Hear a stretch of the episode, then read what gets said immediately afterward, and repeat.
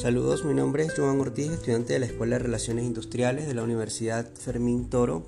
En esta oportunidad vengo a conversarles acerca de la sociología y antropología con relación al trabajo.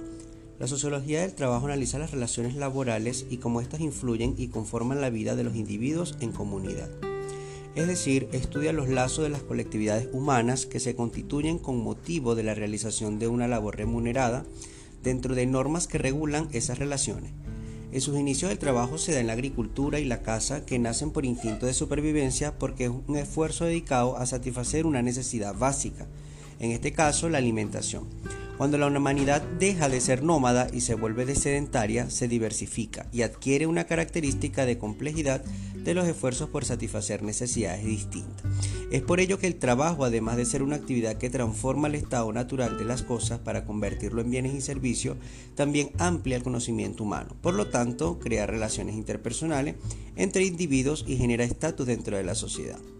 Por otra parte, y después de la industrialización y las carencias de los modelos de producción tayloristas y el fordista, nace la necesidad de nuevas formas de organización que ponen bajo la lupa al trabajador como una parte fundamental para el logro de la eficiencia y competitividad de los sistemas de producción.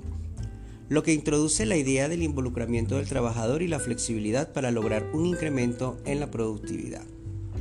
En tal sentido, la sociología del trabajo busca prevenir y resolver conflictos en las relaciones humanas que se dan con motivo de los vínculos laborales. Entre ellos pudiésemos mencionar lo que es el movimiento laboral o acoso laboral, discriminación laboral por motivos de raza, credo, inclinación política, inseguridad contractual, es decir, la falta de un contrato en donde se estipulen los derechos y obligaciones de los trabajadores, ya que si no existe y se despide al trabajador, sin la existencia de un incumplimiento de su parte o desconocimiento sin alguna indemnización o liquidación.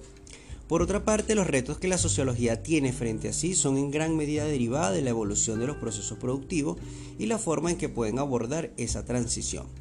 Uno de ellos, ejemplo, cambios en la forma de la organización del trabajo ante los cambios tecnológicos que en ocasiones deja fuera del mercado laboral a quienes no invierten en su especialización y adaptación a nuevas condiciones.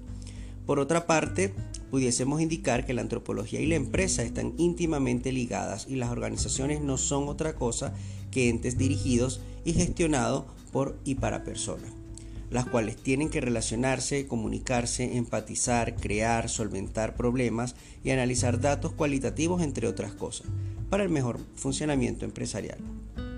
La antropología que investiga y conoce cómo es lo humano, cómo funciona, es una pieza clave en el mundo de la empresa.